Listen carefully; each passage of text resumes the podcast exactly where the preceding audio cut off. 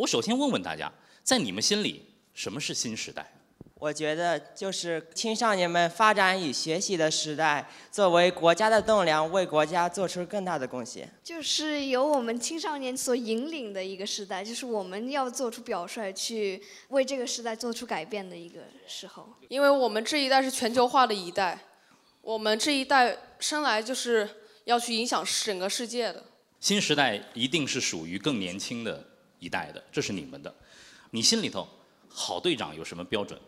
嗯，我觉得好队长就是，嗯，不不不单单要管好自己，要做一个最棒的自己，而且要去关心别人，不能因为自己就三条杠而去用自己的权利，嗯，就是非常霸道。呃，就是可以带动全体同学，呃，一起向习爷爷学习一些知识，嗯，让生活变得更美好的。哦带领同学们向习爷爷学习，习爷爷肯定要学习，但我们要学习的人还很多啊！让我们从更大的视角来看看我们今天所处的这个时代吧。宇宙的诞生非常非常的奇妙，可以说是一个无中生有的过程。宇宙从哪里来？一百三十亿年前，天地间没有宇宙，只有一个点，一个能量极高的点，那个点被称作是基点。一百三十八亿年前，这个基点产生了一次巨大的爆炸，这是今天的科学界对宇宙诞生的一个基本的认知。但是这未必是最终极的认知。宇宙诞生了，现在大家看到的是一片星云，这个星云当中包括着无数的星系。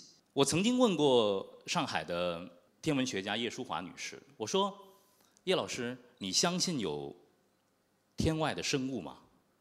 他说：“我当然相信。”他已经八十多岁，快九十岁了。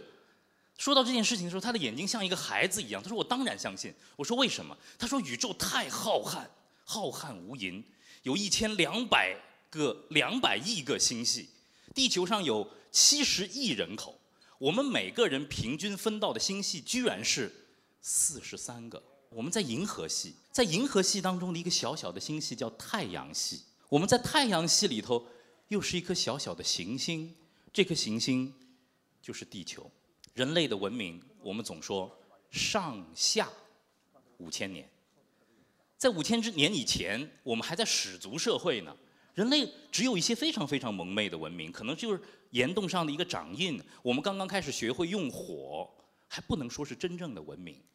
人类真正文明的进入期，我们经历了一个了不起的农业革命，人终于从狩猎采集。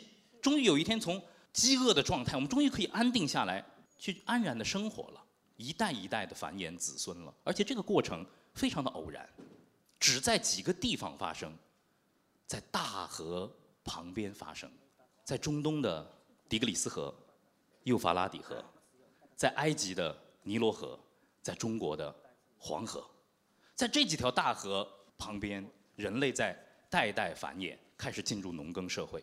而且农耕也无比的偶然，人类出去打猎采集，然后有一天看到了一种呃一种植物，它是大麦，它是稻米，可以吃它的种子，人就带回来了，然后带回来再回到自己村落的过程当中，经常这些种子会洒落的，然后一代一代的生长。我们看，哎，这东西为什么可可我们可不可以种呢？就在我们身边种呢？越种越多，能够满足人类的。生活，而且很有很有意思的一点，科学家们发现，人为什么要吃稻米？是因为我们的大脑越来越发达。大脑发达之后，有一个功能甚至退化了，它不能代谢其他的东西，只能代谢糖分。我们必须要吃糖分，糖分来自于哪？只能来自于主食。所以，人在很早的时候要吃谷物，要吃稻米。农耕时代诞生，我们想想，人那么渺小。但是我们又创造了了不起的文明，而中国中华文明上下五千年，我们是农耕文明当中唯一一个延续了五千年没有断绝的文明体系。再回到近代，就近代的一一两百年，人类渐渐的从农耕时代要演进到一个工业文明的时代，在大河流域，我们的农业文明源发的时候。在另外一个地方，在地球的另一端，在地中海的沿岸，在希腊，在意大利，产生了一种和我们完全不同的生活方式。他那里不适合种任何东西，他们只能交换，于是商业产生了。而在两百年前，蒸汽机的改良，到一八四零年第一次工业革命结束，人类进入了一个了不起的机器的时代。而那个时代，我们作为农耕文明却恰恰的落后了。一八四零年之后，我们知道英国用炮舰打开中国大门，就进入到了中国最屈辱的一个近代史，大家都非常非常的熟悉。一开始的五口通商、南京条约，然后紧接着辛丑条约、甲午海战，这一切好像中国渐渐退出历史舞台，西方成为一个引领人类文明前行的地方，甚至是到了近代，所有的知识分子、中国的读书人都觉得，我们要抛弃所有中国的传统，我们才能跟上文明演进的过程。我们在这个过程当中，但今天，今天又不同了。今天我们不光处在一个工业文明、工商业文明过程当中，今天就像你们从来不，现在已经渐渐不看电视一样，就像你们现在是互联网的原住民一样。有句话说，他们是互联网的原住民，他们是九零后、零零后，我是七零后，我们是互联网的移民，六零后是互联网的难民，然后五零后、四零后就是灾民了。你们是原住民啊，所以说这个时代肯定是属于你们的。现在我们在这个时代。在一个数字文明，所所有的一切被互联网连接了，世界变成了平了。在零零年以后，现在是什么时代？现在是 AI 的时代，数字的时代，Big Data 的时代。所有的一切都会变成无限海量的数据运运算到云里头。我们每天的行为轨迹都被记录，我们的很多想法都被记录。前两天，日本的一位。投资家软银的董事长孙正义说：“未来三十年所发生的改变将会超乎所有人的想象。这样的一个时代是新的时代。这个时代的特点就是充满了太多的不确定性。你们比我们生活的那个年代充满了太多的不确定性。磊哥生活的年代，早上起来吃一碗面条，我要付二两的粮票，很确定。没有粮票就吃不了。”在这样的一个全新的时代，我觉得我们要有幸福感，更要有危机感，因为你们是最幸福的一代。但是磊哥可以这么说，你们这一代幸福的一代，有可能你们经历的颠沛流离，也是你们的父母磊哥无法想象的。有可能我们要共同经历一段，也有可能不是，谁知道呢？因为这个时代真的就是一个十字路口。今天磊哥想跟你们讲的，就是在这个时代的过程当中，我们怎么样成为一个好的队长？我心中的好队长是用更高视角来审视我们今天的生活，看清历史，知道自己的定位，并且勇敢的去承担责任的那个人。这是我的理解。这是一个故事，是一个人，磊哥特别想跟你们一起来分享。可能这个人对你们来说会有一点陌生啊。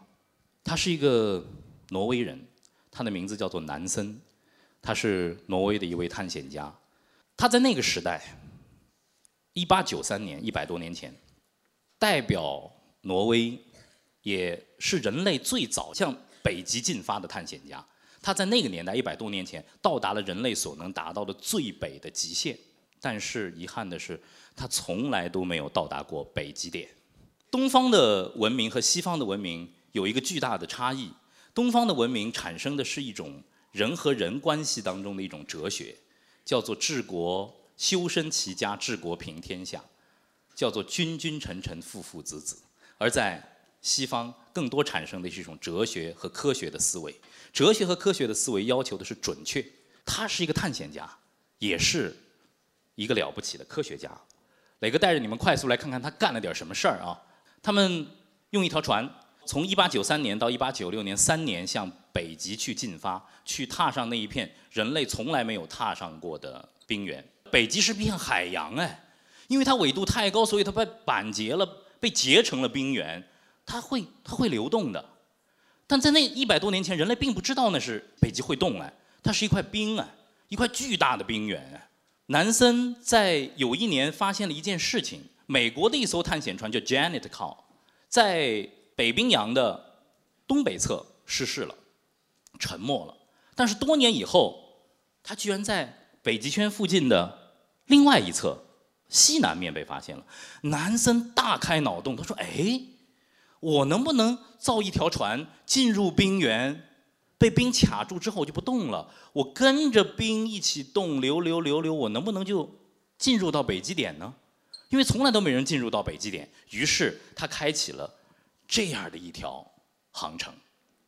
南森他们是从这里出发的，沿着这边儿往东北走，白令，然后呢北冰洋，最终他们的船一开始是到达这这行小字的这里，在这儿最上方，他们的前进号就停下了，没法再前进了。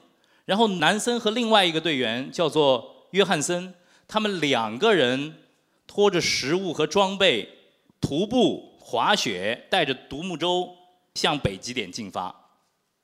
最远的地方达到了八十八点几度，但是他们没有办法到达北极点，太严酷了，再走就不行了。于是沿着虚线，他们用两年的时间，经历生死，到了一个群岛，然后在群岛上遇到了一位救命的探险家，坐英国的船只回到了挪威。而他们留在北极圈里头的那条船“前进号”，在冰雪消融的时候，也用两年的时间，从这条线开回了挪威的托尔姆瑟。这就是三年发生的故事。这是一百多年前的照片。这条船和所有的船都不一样。珍妮特号为什么会失事？因为在冰原里头，当冰越来越挤压船体的时候，这个船会被挤爆掉，船是没法承受那个冰对它的挤压的。但是南森在出发之前，他做了一个小小的实验，他看到一个空的杯子会在水里头浮上来，他就想，如果我把船的底部做成平滑的，会不会好一点？但是没有经过大的实验，他就开始了，做了一条前进号，拥有着光滑的船的底部，他们进发了。一八九三年，当开到冰原里的时候，这就是前进号被冰抬出地平线的那一刻。所有的队员，十二个队员，在这条船上要挨一年多的时间，零下三十二度，极限温度是零下四十二度，十二个人要熬过漫漫的极夜，极夜是没有阳光的。如果你是这条船的队长，你会做什么？你有想过吗？他们办了一份杂志，天天写东西，他们开展体育比赛，天天在冰原上比赛滑雪。极夜对人的心理，大家想想，是一个巨大的摧残。每天我们当看到太阳升起的时候，人心情会好一些，但是永远都是黑夜、寂寞。到后面人会疯的。做一个队长，他组织所有的人捕猎、办报纸、写日记、做科学考察，挨过那那些漫漫的长夜，然后他们看着星斗，来明确自己的方位。他们有的时候不向北，有的时候反向南。这个时候，所有的队员都在抓狂，说：“南森队长，我们到底是不是干了一件最愚蠢的事情？我们不干了，我们回去吧。”南森要告诉他们：“No，我们要忍耐。当冰雪消融的时候，我们会沿着冰一起到达极点的。”他让所有人相信他，但最终这是一个谎言。他们没有向极点飘哎。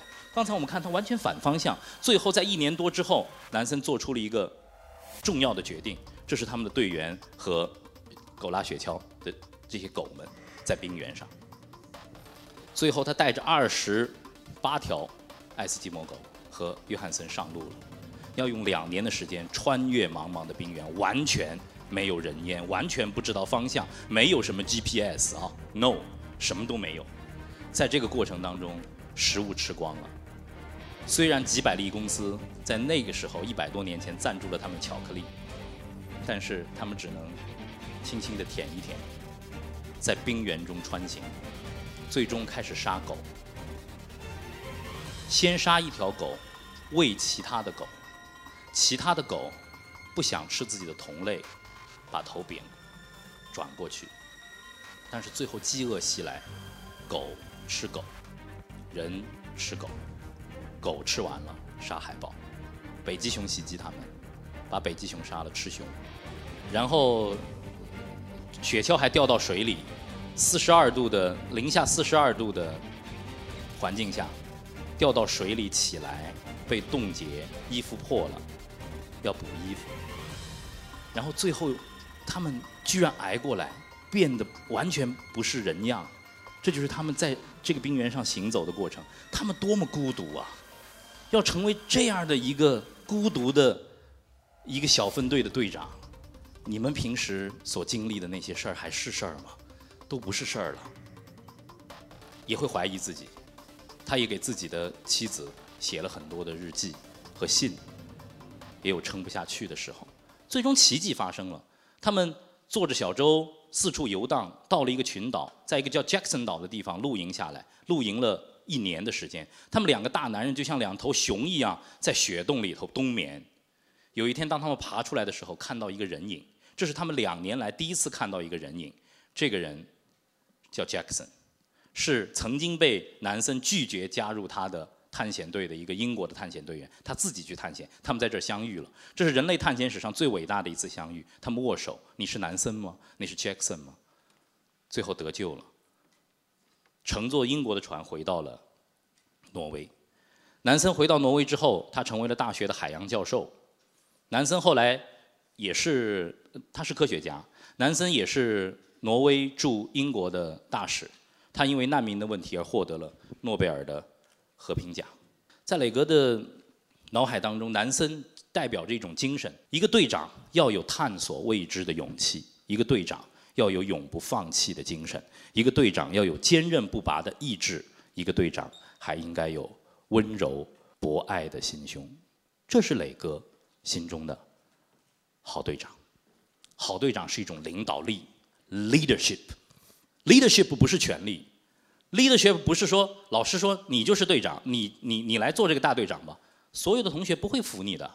领导力是什么？领导力是在大家看不清楚的时候，有一个人说我们往那儿走吧，像南森一样。领导力是当大家饥饿的时候，你能把你的一一块面包分一半给对方的时候，这是领导力。磊哥有一次在戈壁徒步的时候，对我也是一个非常非常大的。我们的队长他是怎么做的？我第一次在五十二度的地表温度下徒步，我我快不行了，我觉得我快死了，太热了，我就开始拼命的喝水。队长告诉我你不要喝那么快，我说好的，但是我还是喝的太快，最后把没有走完我就把我的水喝光了。最后还有五公里才能到达营地的时候，我实在走不动了，我也没有水了。这个时候有一只手搭在我的肩膀上，把他的水，把他的水管放到我的嘴里，我吸了一口，最后我们走回去。就是这口水，让我认这个队长，认到现在。他是我永远的队长。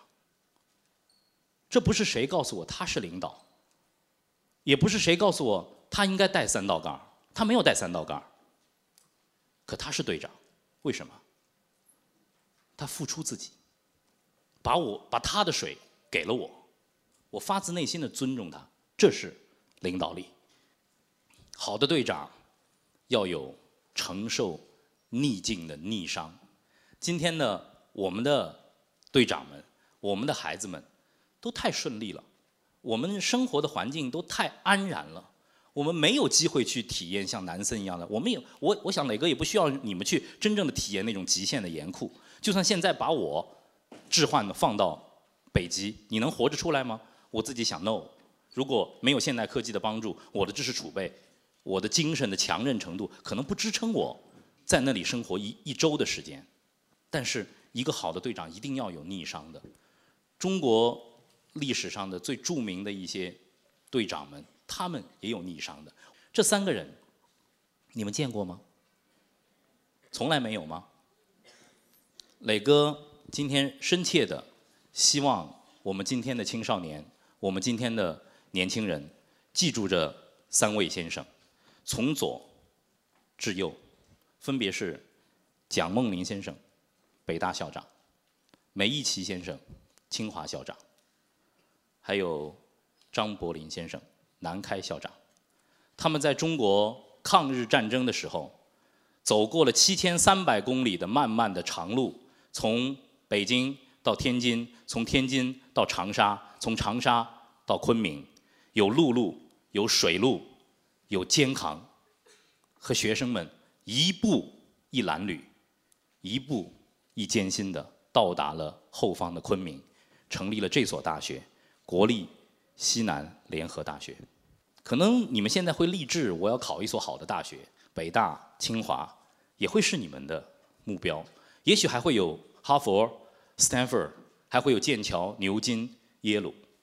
但在中国的教育史上，这所大学无人出其右，光耀全球。为什么？因为它自由、兼容、并包。因为在这所学校里头，不光有了不起的校长们，你们听听他们的课都谁上？钱穆先生上历史课，沈从文先生上国文课，朱自清先生们亲自为你们改作文，钱钟书先生教你们说英文。他们的学生当中有杨振宁，他们的学生里头有汪曾祺，一批大师灿若星辰。在昆明七年的时间，产生了很多了不起的成果，但是这是在最艰难的时候，是在抗战的时候，是在朝不保夕的茅草屋里头。是在教授的太太们都要去卖早餐，去换取一点点微薄的家用的过程当中，办成了中国最成功的一所大学。磊哥有这样的一个荣幸，我的中学是在西南联大附中度过的。这所中学对磊哥的影响超出我的大学，因为在这个学校里头，我知道了什么是真正的自由。我们的校长从来不要求我们一定要苦哈哈的学习。他总说一句话：“会玩的人才会学习。”我们的联大附中的篮球场永远是爆满的，体育馆永远是爆满的。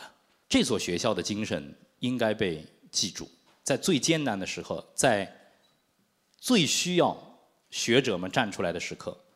如果同学们有机会到昆明、到一二一烈士纪念碑面前站一站的话，你会看到一条长长的一个名单，都是最优秀的年轻人。他们都走上了战场，有的甚至献出了自己的生命。这就是那一代的读书人，那一代的队长，在磊哥心里，他们是最好的队长。下面一个问题又是问你们的：听了刚才的故事，听了西南联大的故事，你们觉得一个好的队长为谁服务啊？我觉得是为同学服务吧，因为好队长一般是。呃，同学觉得信任你，然后选你作为队长，嗯，不仅是自己要优秀，还要负有责任感。你要时刻为同学着想，为他们呃谋福利啊什么，就是他们信任你，不能辜负这种信任。嗯，嗯，他同学是首要的，然后再次就是为嗯学校。为老师帮助老师一起来管理，你觉得你你的观察，现在你们班上的同学，你身边的同学，他们最想要的是什么？我觉得他们最想要的应该是温暖吧，因为呃，其实我们班有很多同学，就是有一些同学，可能家庭条件或者父母的教育就是水平不是特别高，感觉他们呃有时候会在班级里比较孤僻。就是没有同学和他们玩耍，嗯，然后再一个自己的学习他们也不是特别的好，就会导致比较孤独。呃，非常好，谢谢你的回答，让我觉得非常感动啊！你能观察到，呃，这些同学们的细微的需求，他们需要温暖，只有在温暖的环境下、充满爱的环境下去学习，其实人才是幸福的。但现在的学习是不是给大家太多的压力？呃，在磊哥的呃心里头。是这儿排序的吧？同学、老师，然后是自己。呃，有一句话，大家记住：duty first, self second。这是所有的社会的精英应该秉持的一个信条：责任优先，自我第二。但是我们真正的能够做到这样吗？可能当你为其他的。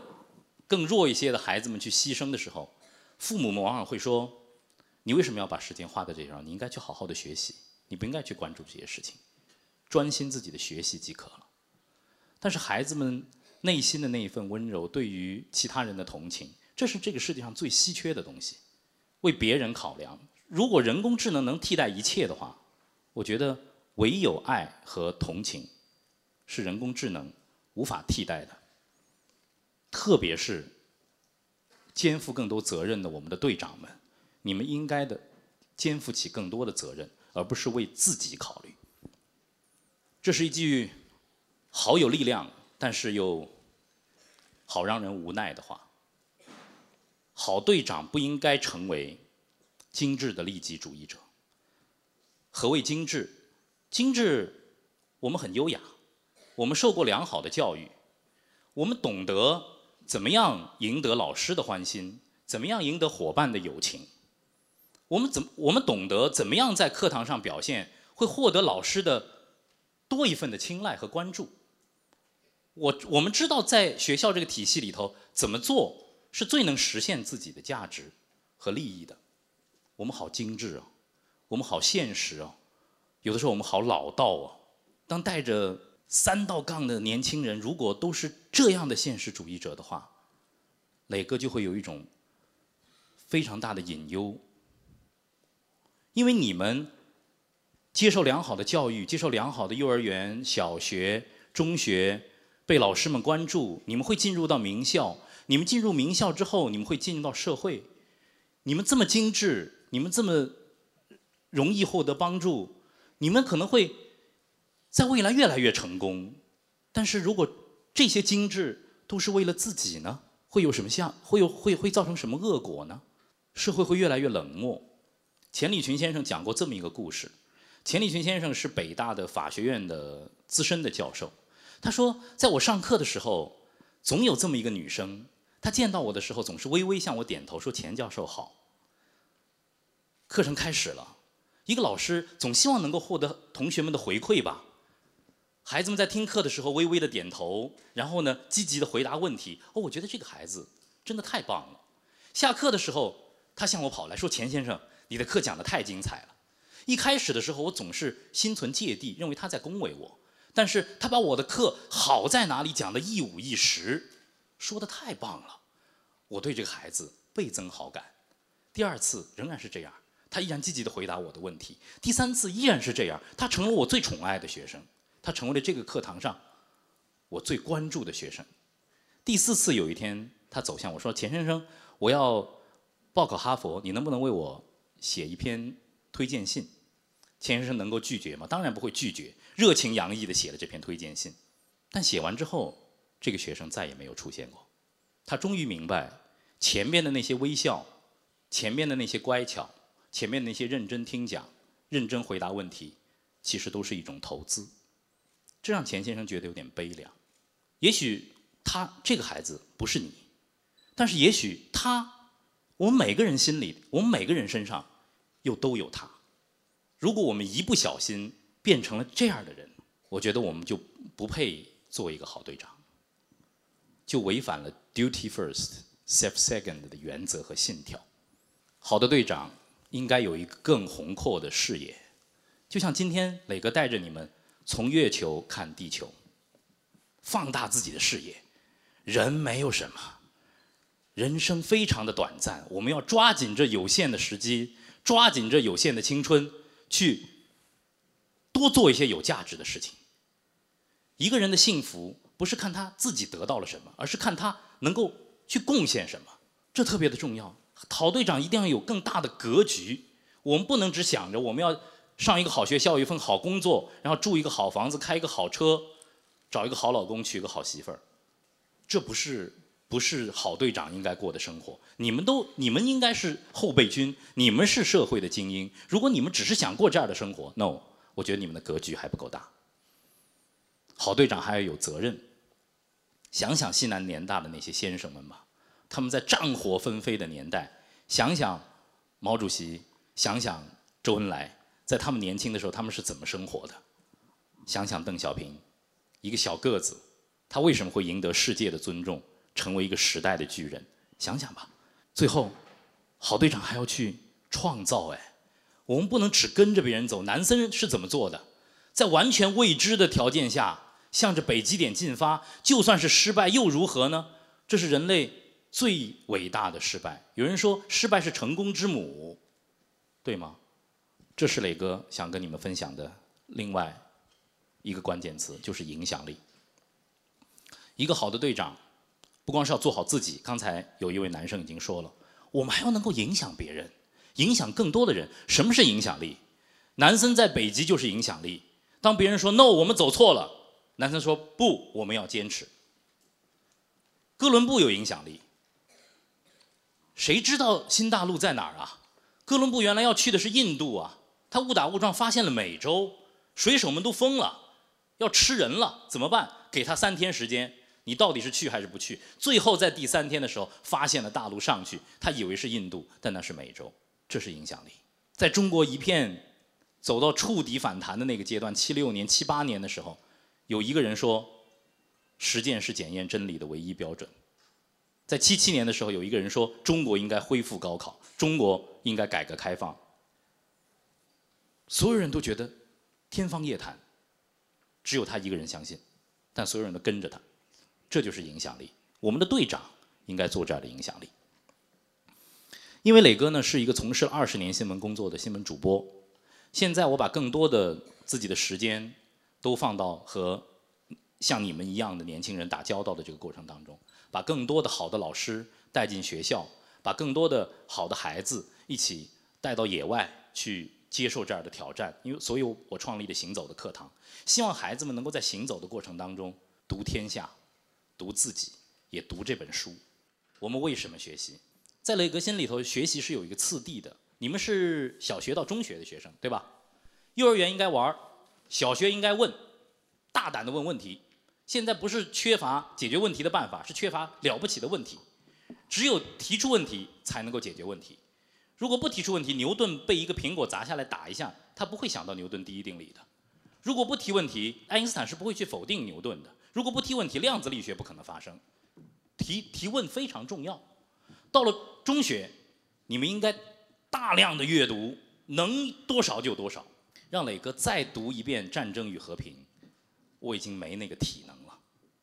但你们可以再认认真真的读一遍《红楼梦》，你们可以，我只能偶尔翻翻。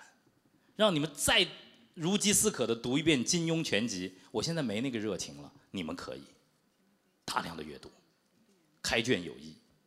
到了高中就应该拼一把，谁没拼过啊？一定要拼一把，进入那个自己想进的学校。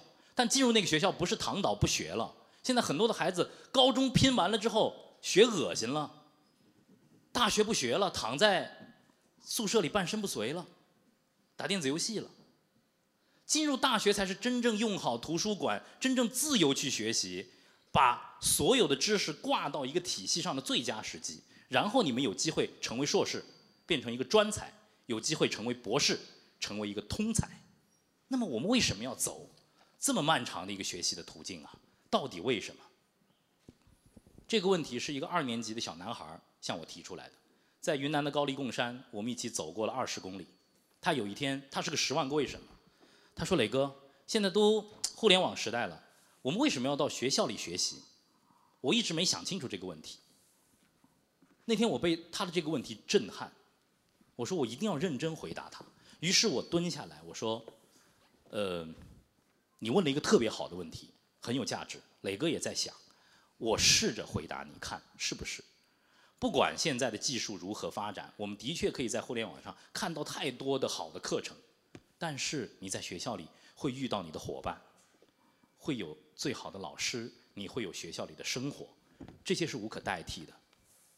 我们还是要到学校里去，我们到里学校里学习，没有别的目的，就为了做一个真正的人。这是磊哥的答案。学以成人。学习不为别的目的，不为了大房子，不为了所谓的赚更多的钱过更好的生活。学习是一件特别幸福的事儿，能够有学习的机会是一件特别幸福的事儿。学习就是让我们成为一个真正的人，这个真正的人是那个人工智能无法代替的。他有着更大的视野，他有着同情心，他爱美，他强健，他充满了活力，而且。学习最终的目的不是成为别人，是成为你自己。因为我今天看到这么多年轻的你们，这个因为有很多知识还可以学习，还可以探索，这太棒了。但是我很满意自己，因为我在做自己最喜欢做的事儿，最擅长的事儿，我成为了自己。你们也一样，有一天你们也会成为自己，要做那个自己满意、自己点头的人。这句话，今天也送给所有的我们的优秀的队长们。这是一个读书人应该追求的境界，不然我们的书就白读了，或者说我们的书都可以扔掉。如果我们读书之后不具备独立的精神，不具备自由的思想，那所有的书都可以不念。所有人都说人呢是到到不了北极点的，南森说不，我要试试。所有人都说我们现在已经发现了世界上所有的大洲了，哥伦布说我想试试。所有人都说地球是世界的中心呐、太阳围着地球转。哥白尼说也许不是这样吧，我想看看，我想研究一下，就算付出自己的生命，就算遭遇牢狱之灾。自由的思想，所有的大师都来自于自由的思想。今天我们接受所有的教育，磊哥比你们虚长几岁，我也在努力的向着这样的目标去前行。我希望自己成为这样的一个公民，也希望我自己的女儿成为这样的一个公民。我不能改变这个社会，不能改变时代，但我可以改变自己，改变我的家庭，可以影响更多的人。我希望你们是这样的人，你们比我们更自由，你们比我们更独立，你们比我们更强健，不光是身体的强健，还有精神的强健。你们比我们更明德，真正是做一个有道德、道德崇高的人。你们比我们更从善，你们知道什么是关心，什么是同情，什么是悲悯。你们比我们更爱美，更懂得美。怎么吃一餐饭，在不同的场合怎么穿衣服，怎么对长辈，怎么对弱小，怎么做，怎么行，怎么说话，怎么对女性，怎么对孩子，这些可能是比学习，比所谓的我成为了最了不起的队长更重要的事情。就算我们在自己的学生生涯当中从来没有把三道杠戴在自己的手臂上，如果我们有一天能够成为这样的人，也将会不负此生。谢谢大家。